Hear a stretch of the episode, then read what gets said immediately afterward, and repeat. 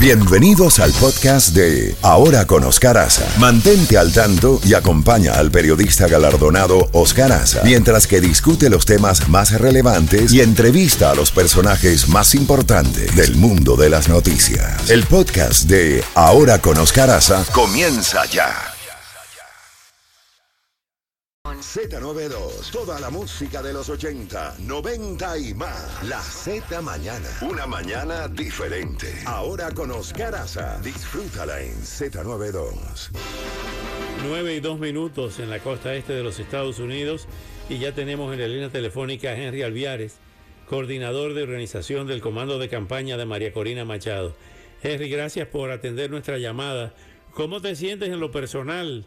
Eh, y ante eh, esta arremetida de eh, Nicolás Maduro y del gobierno y de la cúpula que gobierna Venezuela contra los coordinadores de campaña de María Corina, tus colegas, y las denuncias que ella ha hecho en el día de ayer luego de la manifestación en la Plaza Altamira.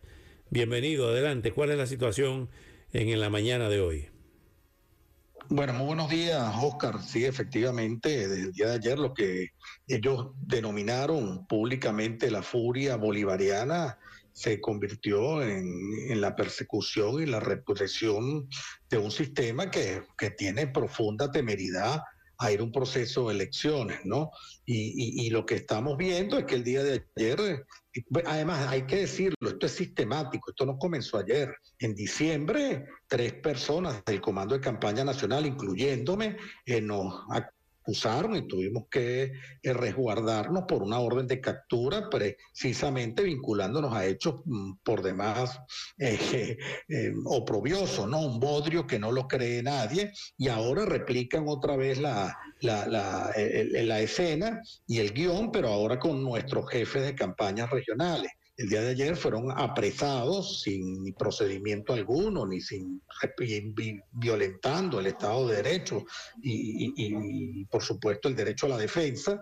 Este, tres coordinadores, Luis Camacaro del Estado Yaracuy, el amigo Juan Freites del Estado Vargas y Guillermo López del Estado Trujillo.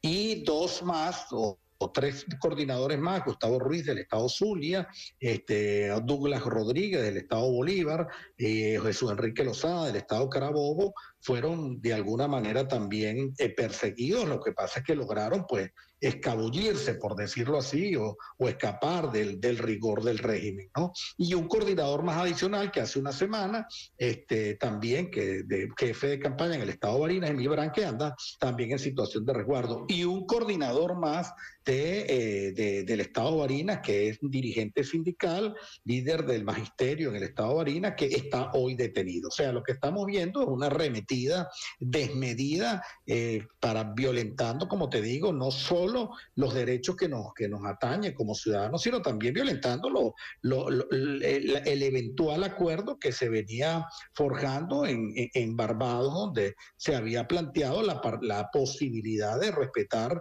una y de ir hacia adelante en un proceso de dirimir nuestro conflicto como debe ser dentro del marco ciudadano y dentro de un marco estrictamente electoral, cosa que no está ocurriendo. Ahora bien, ustedes esperaban esto, porque no es la primera vez que patean la mesa. Eh, y realmente, ¿qué es lo que está pasando? Dicen que en política está lo que se ve y lo que no se ve. Lo que no se ve, ¿quiénes son los sectores que quieren radicalizar, eh, descarrilar todas estas negociaciones y dar al traste con las elecciones y perpetuarse en el poder?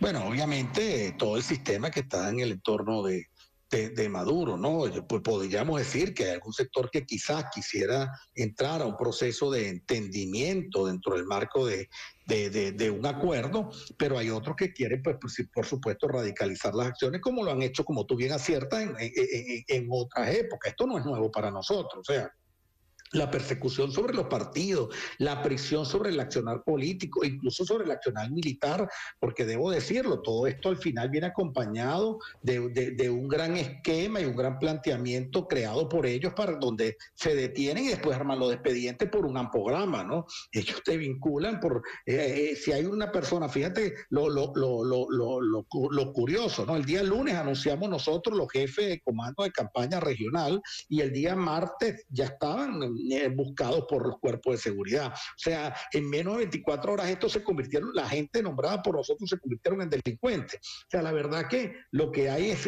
esquivar la intención y la obligación que ellos tienen de crear un proceso de elecciones en este 2024 y la gran furia que tienen es precisamente que en el país hay un liderazgo que conectó, que está eh, moviendo fibras, que está creando esperanza, que es el de María Corina Machado. Y a eso es lo que le temen. Le temen a la organización. El delito nuestro, Oscar, y tú nos conoces bien, es haber organizado una gran fuerza ciudadana que se expresó el 22 de octubre y que además también se expresó no yendo a votar el día 3 de diciembre cuando ellos llamaron un proceso de una consulta nacional y prácticamente las calles quedaron desoladas. El gran problema que ellos tienen es que María Corina avanza cada día más y está despertando las emociones para ir a un marco estrictamente ciudadano y electoral. El gran problema que ellos tienen es que estamos construyendo una legión de ciudadanos que van a dar al traste a este sistema que tiene sumergido al país en 92% de pobreza. El gran problema que ellos tienen, ellos, saben que van a salir del poder y que perdieron toda conexión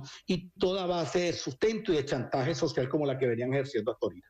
Henry, el jueves de la semana pasada conversamos en este programa con el expresidente de Colombia, Andrés Pastrana, y él señalaba, comentaba, que eh, María Corina Machado debería acercarse a buscar una reunión con Joe Biden, buscar una reunión con el primer ministro británico, que le sirva de base, de, si no de protección, por lo menos de apalancamiento a su candidatura, la solidaridad internacional, pero de primer orden. Sabemos que María Corina no tiene pasaporte, pero a través de las redes sociales, a través del Zoom, a través del satélite, no pudiera haber ese acercamiento con los más eh, importantes jefes de Estado de Occidente.